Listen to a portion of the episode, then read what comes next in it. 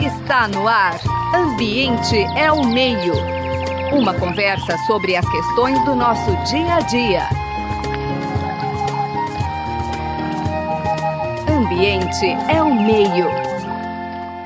Boa tarde, ouvintes da Rádio USP. Estamos iniciando mais um programa Ambiente ao Meio.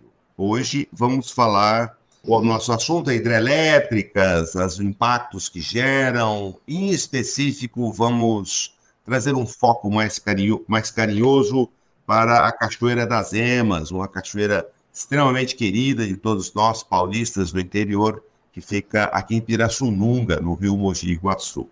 Temos a satisfação e alegria de contar com a presença do engenheiro agrônomo e analista ambiental do CEPTA. O CEPTA é um Centro Nacional de Pesquisa em Conservação de Peixes. O Zé Oswaldo vai nos contar um pouquinho.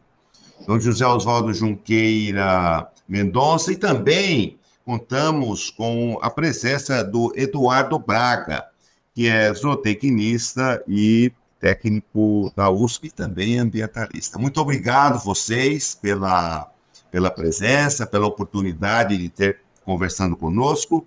Seu Oswaldo, para a gente ser bem sucinto, conte um pouquinho sobre a sua formação profissional e, mais do que tudo, sobre o SEPTA.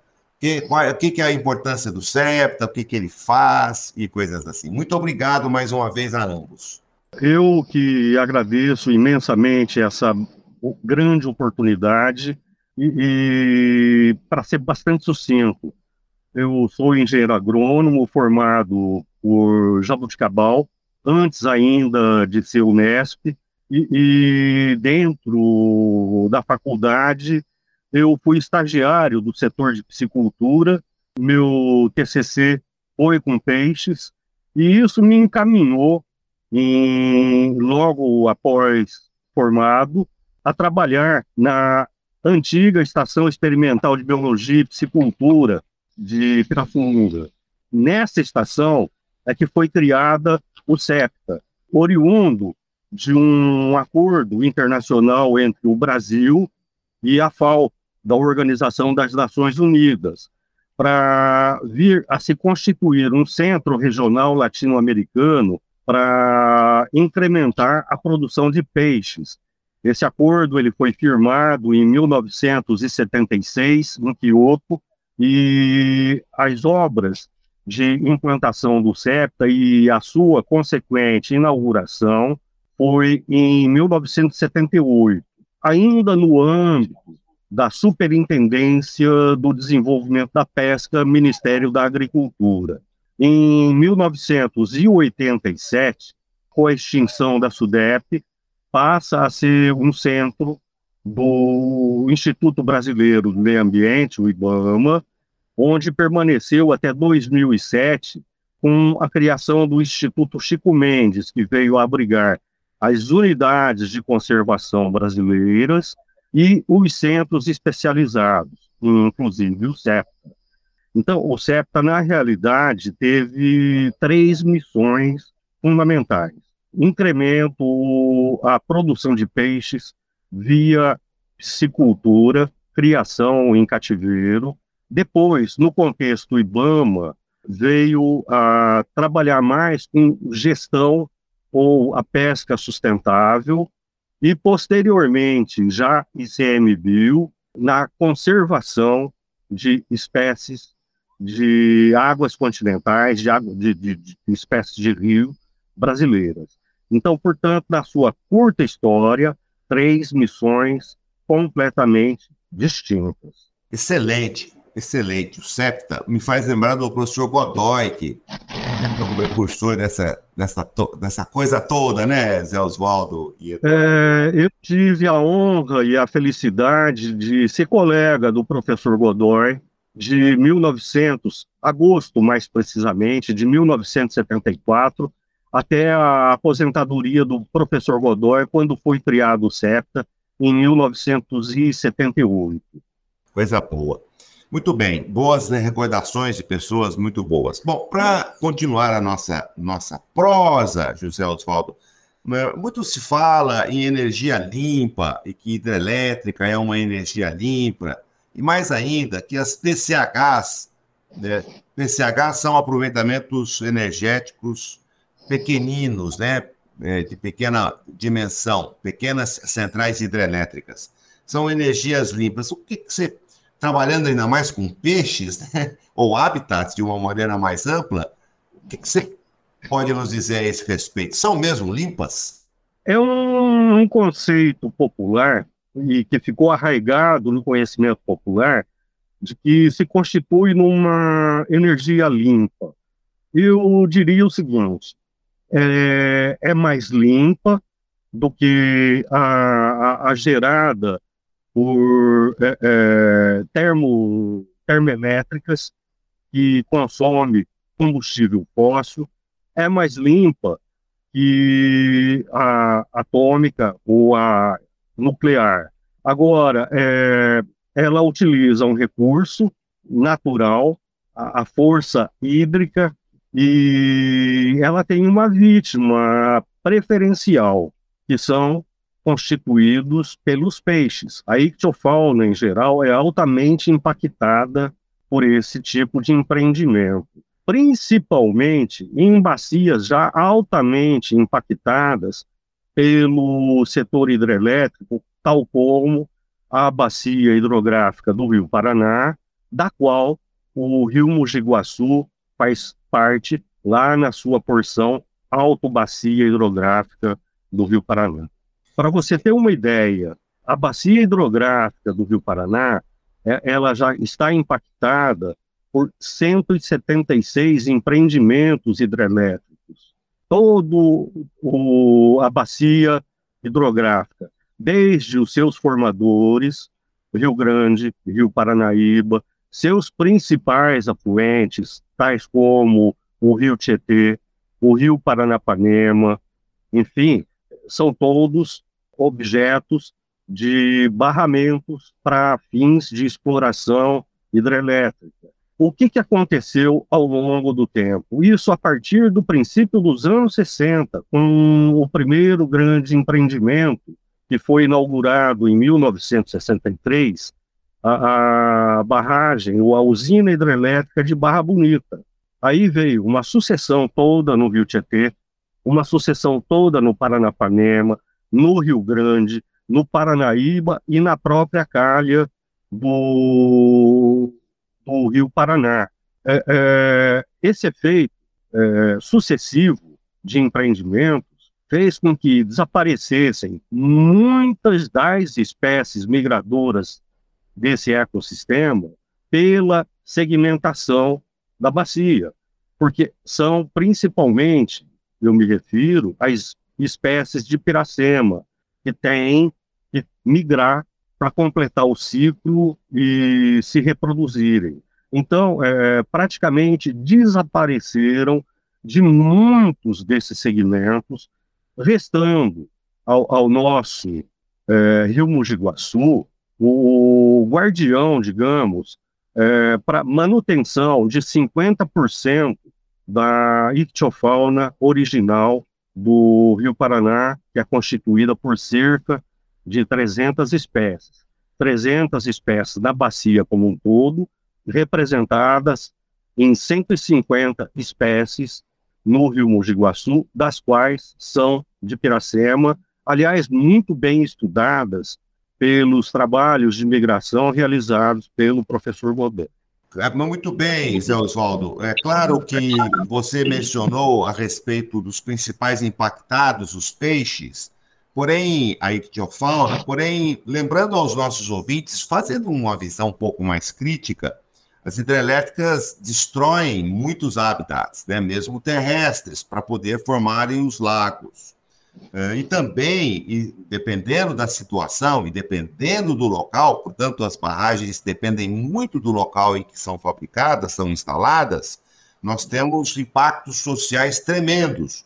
Recentemente, nós temos as histórias de Balbina e, e atualmente Belo Monte, gerando impacto social incomensurável. Portanto, as hidrelétricas são uma alternativa de geração de energia, porém limpa não tem nenhuma. Elas podem ser menos sujas e tal, mas dependendo do local de instalar, conforme nosso entrevistado está comentando, pode ser muito grande o impacto, a ponto de não ser muito desejada. Bom, nesse sentido, nós temos um outro aspecto, Celso, que eu gostaria que você abordasse conosco, é, das perdas disso. Quer dizer, se eu tenho grandes hidrelétricas, e nós temos muitas no Brasil, você citou algumas delas, e os centros consumidores um pouco distantes, nós temos perdas das transmissões muito grandes, muito acima da média mundial, três vezes mais do que a média mundial. Queria que você comentasse um pouco a respeito disso.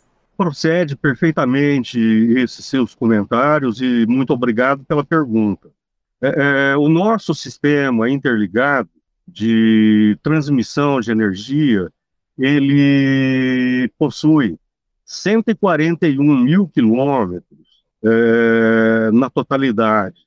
O equivalente a três vezes você dá volta na circunferência da Terra, que é, é da ordem de 47 mil quilômetros. Então, nesse sistema interligado, o que é gerado, por exemplo, e não é consumido na região norte do país, vem atender demandas da região centro-oeste, da região sudeste, até mesmo do sul, uma vez que o sistema é interligado. Então, é, você tem uma perda por dissipação enorme, e que são as chamadas perdas técnicas pelos especialistas do segmento, e as perdas não técnicas oriundas de perdas em subestações, transformadores e tudo mais. Isso dá realmente uma dimensão enorme de perda. Quer dizer, é, três vezes ou quatro vezes até do que países, por exemplo, da Europa, mas com dimensão geográfica menor. Então, é, é, nesse contexto do que é perdido, entra o papel principal das PCHs, que politicamente foram consideradas como de pequeno impacto ou de baixo impacto. São cerca de 1.200, quase 1.300 PCHs em operação no país. Isso dados da ANEL, da Organização Nacional do Sistema Elétrico, quase 1.300 é, é, PCHs em operação para gerar cerca de 4% de toda a geração hidrelétrica que é efetivamente produzido pelo país.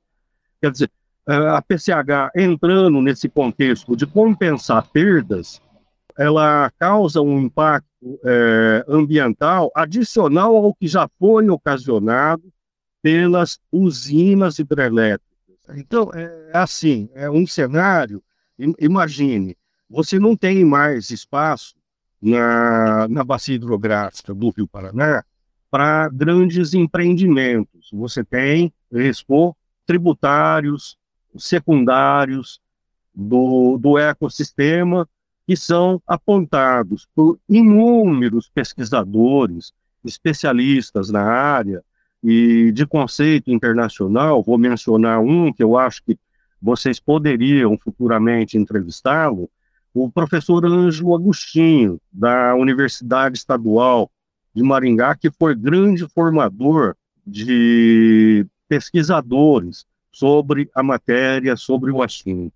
Muito bem, Zé Oswaldo. Então, lembrando aos nossos ouvintes que o Zé Oswaldo está tá nos remetendo às perdas de transmissão e que no Brasil, além da que seria, entre aspas, comum, nós perdemos por volta de duas Itaipus, né, Zé Oswaldo, nas transmissões. Ou seja, uh, o que o Zé Oswaldo está nos dizendo é que, muito antes de tentar construir novas hidrelétricas, novas fontes de energia, nós precisamos apertar os parafusos para diminuir perda. Como a gente costuma dizer, tem muito espaço para essa diminuição. Bom, nosso tempo vai, vai andando, estamos é, na, na entrevista hoje com o pesquisador José Oswaldo Junqueira Mendonça, também zootecnista, pesquisador da USP, funcionário da USP, técnico da USP ambientalista, Eduardo Braga. E agora vamos dar um mergulhinho na nossa Cachoeira das Emas em Pirassununga. E eu pergunto, então, por Eduardo, que é oriundo de lá, seu cordão umbilical preso na Cachoeira das Emas. Conte um pouco para nós a respeito do que representa, do ponto de vista de Pirassununga, população local, o que, que representa a Cachoeira das Emas, o que significa esse impacto ocasionado pela construção de uma PCH exatamente lá. Obrigado, Eduardo.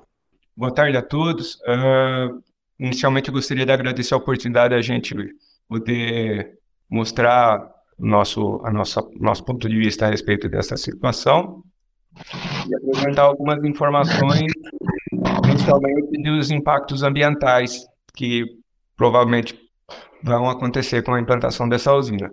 É, eu só queria fazer um adendo rapidinho a respeito do, do, do assunto que vocês estavam falando dos impactos gerais né, de, uma, de uma implantação de um empreendimento hidrelétrico.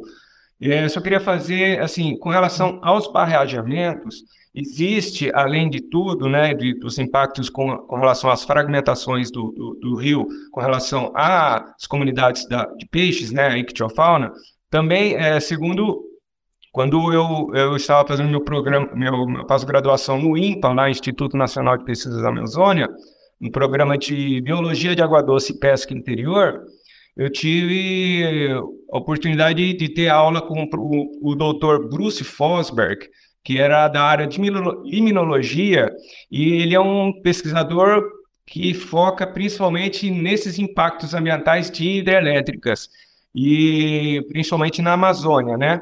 E uma das coisas concluídas, né, num, um dos tópicos que ele conseguiu é, confirmar é o impacto com relação ao barrageamento na formação de na liberação que ocasiona a liberação de metano e ressuspensão de mercúrio sedimentado no fundo do, do dessas, desse, do leito do rio, né, Nesse, nessa área de, de, de, de barrageamento, que é são informações que geralmente não são divulgadas ao público, né, em geral. Mas, e, e também, com relação ao que você, você citou, Marcelo, a respeito de Balbina, né, foi isso que você citou? Balbina teve um impacto principalmente é, social, porque aonde foi feita a, a, o represamento, onde foi feito o alagamento, né, a formação do lago de Balbina, existia uma comunidade indígena chamada Wai, Waimiria Troari. E houve ali, assim, é, infelizmente, houve uma, uma, uma ação muito violenta em cima dessa comunidade, porque eles não queriam sair dali e foi feito a força a, a saída deles de lá e isso aí causou um, um impacto social grande, né, com essa comunidade. Houve até mortes, né?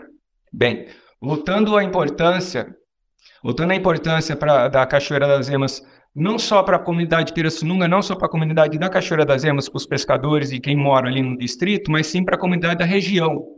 Né? É um importante polo turístico que semanalmente, né, todos os fins de semana, é, é, é, é, com grande força, é com grande intensidade visitado por pessoas de toda a região, inclusive até da, da capital de São Paulo. E eles vão lá para, claro, comer o seu peixinho, tudo na beira, mas a, a paisagem, né, o, o, a energia que aquela cachoeira emite, né, que as corredeiras, a água do Mogi, de tranquilidade, né, e o paisagismo, que infelizmente com essa implantação da PCH, né, né pretensão deles, já está ocorrendo uma degradação é, é, da, da, da, flora, né, das matas, da mata ciliar ali, no local, e paisagística, né, porque ela compunha já um cenário, né, dentro da, da principalmente ali na prainha, né, que era é uma atração assim nas pessoas que as pessoas vão lá é um clima tranquilo é um clima de harmonia né eu falo isso porque, como você falou, eu tenho um cordão umbilical lá. Eu cresci ali, né? Eu, eu morava na cidade, moro aí na cidade, mas a frequência minha lá junto à família, tudo é muito grande. E, e isso dói no coração de ver que eles estão fazendo esse empreendimento sem consultar os muitos estudos já que foram feitos da importância do rio, da importância para ele não só no rio, mas da, da bacia do rio Paraná. Certo? Tem muita mais coisa para falar, mas é bom a gente. É, é. Vamos lá, Eduardo. Eduardo, perfeito. Nesse sentido, eu queria explorar um pouquinho uh, os impactos que vocês identificam e que não estão sendo contemplados comentar um pouco sobre o empreendimento, Zé Oswaldo. Ele foi licenciado, foi dispensado de licenciamento ambiental, PCHs recebe um tratamento diferenciado, né? E, e, que impactos, além dos que o Eduardo mencionou, que são seríssimos, do ponto de vista de ictiofauna, o que está sendo previsto com essa, com essa implantação? Na, na realidade, o, o, o que está ocorrendo lá é o seguinte: existia, a partir de 1922, a primeira PCH construída ali em Cachoeira de Emas, no Rio Mogi Guaçu. Capacidade de geração 2.2 megawatts.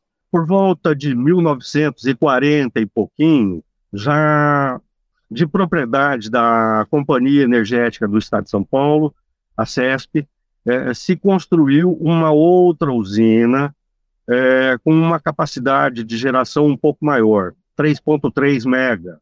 E, posteriormente, isso foi para a Electro, é, sendo desativada em 1987, ou por volta de. Em 2000 e pouco, a Aratu adquire isso da Electro e, e apresenta um primeiro projeto, que era o de reativação da PCH, essa nova EMAS, que era assim conhecida. Só que, é, por exigência da ANEL para autorização, é, é, a ANEL solicitou é a repotenciação, ao invés de 3.3 mega para 10 mega. Só que, pela minha percepção, seria a, a repotenciação um projeto muito caro, ela alterou novamente o projeto, caindo para o atual projeto, que é a construção de uma casa de geração anexa a primeira casa de geração de 2022. Isso por si só. De 1922. É, é, isso, é secular, mais um ano. É, é, então, é, é, além de quebrar o conjunto arquitetônico que ali tem, é, um anexo, esse puxadinho que vai ser a nova casa de geração, ela vai desconfigurar totalmente o conjunto arquitetônico que existe e é um atrativo de. Para tal finalidade, o que, que vai ser necessário, e lá a, a, já está acontecendo, supressão da vegetação ciliar, uma área de preservação permanente para implantação do canteiro de obras e onde vai ser implantado a casa de controle e uma subestação. Quer dizer, você tem desconfiguração paisagística, arquitetônica e para construir essa nova casa de geração, você vai ter que lançar mão de um artifício utilizado pela engenharia de grandes obras, que é a implantação de uma ensecadeira, tá? porque isso está em cima de um ponto identificado por pesquisadores como ponto de residência, de descanso e até de desova de peixes migradores. Quer dizer, você está roubando cerca de 30% do leito do rio, onde isso tudo ocorre, para construção que vai resultar ao final cerca de 1.100 metros quadrados utilizados pela empreendedora. Então, vai interferir na reprodução de peixes residentes, migradores ou que por lá estejam descansando, como vai interferir também com a reativação ou com o funcionamento dessa nova casa em desovas acontecidas a montante a barragem. Com uma consideração adicional, a empresa apregoa nas suas propagandas de que vai gerar 7,2 mega.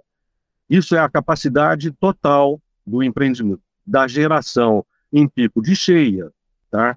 Mas, se você considerar, porque é uma usina movida no, no tipo fio d'água, caracterizada como fio d'água, se você considerar a flutuação de vazão, essa geração não vai ser linear 7.2, vai ser, na média da vazão, 4.3 megawatts. Só para você ter uma ideia, professor Marcelo, o consumo de energia elétrica do município de Pirassununga, segundo os últimos dados da Electro, é de 188,25 megawatts. Então, 188, né, 2,8% a capacidade de geração, um, um tamanho estrago paisagístico, arquitetônico, social e econômico, porque esse trecho onde ela pretende executar a sua obra é utilizada para pesca turística, é utilizada para pesca profissional. Então a gente não pode simplesmente olhar o peixe, principalmente o migrador, como algo passível de conservação.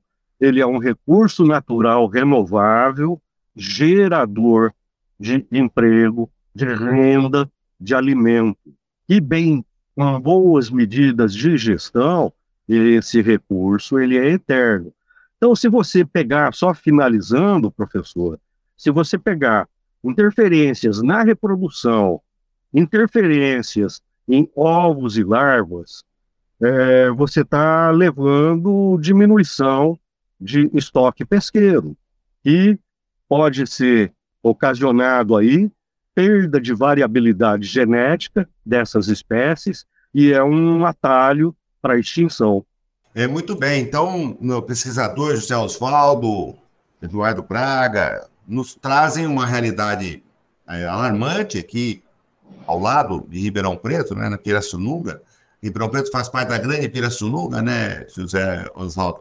E uma consequência, caro amigo José Marcelino, dessa, desse desmantelamento do processo ambiental, a, a inexistência de instrumentos mais adequados, como o licenciamento, permitem um maniqueísmo desse processo. Lembrando a todos que os grandes interesses econômicos envolvidos em geração de energia, né, e que essas empresas não estão lá para fazer caridade, estão lá para obtenção de lucro. Se essa obtenção de lucro trouxer impactos sociais que não são do meu bolso, ou ambientais, menos ainda do meu bolso, paciência, é parte do negócio. Portanto, o desmantelamento do processo todo do licenciamento ambiental não traz benefícios à população, e sim a um pequeno segmento do capital econômico desse processo. Então, o nosso tempo já se foi. Eu tenho que agradecer imensamente a participação do pesquisador José Oswaldo Junqueira Mendonça, do colega Eduardo Braga, da USP de Pirassununga, técnico e zootecnista, ambientalista também. Agradecer imensamente os trabalhos técnicos do Gabriel Soares, nosso caro amigo, da Bia, da Luana, José Marcelino e eu, Marcelo Pereira. Só temos a agradecer mais uma vez. Muito obrigado pela entrevista. Você acabou de ouvir Ambiente é o Meio. Produção e apresentação: José Marcelino e Marcelo Pereira. Música tema: Evandro Navarro. Sonoplastia: Mariovaldo Avelino. Ouça também este e outros programas em www.ribeirão.usp.br.